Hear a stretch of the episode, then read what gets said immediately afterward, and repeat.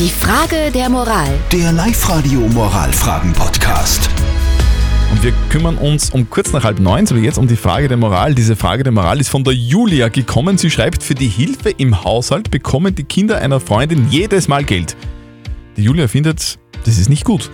Sollen Kinder für ihre Hilfe im Haushalt bezahlt werden? Auf WhatsApp geht's ordentlich runter. Thomas hat uns geschrieben, wo kommen wir denn dahin, wenn wir unsere Kinder bezahlen, dass sie im Haushalt helfen? Die Erziehung soll ja nicht auf ein Belohnungssystem aufgebaut sein. Also bitte unterlassen. Und die Caro meint, ein kleines Taschengeld im Haushalt dazu verdienen ist sicher nicht schlecht, solange es nicht für jeden Handgriff Bares gibt. Aber so ein, zwei Euro kann man schon mal hergeben.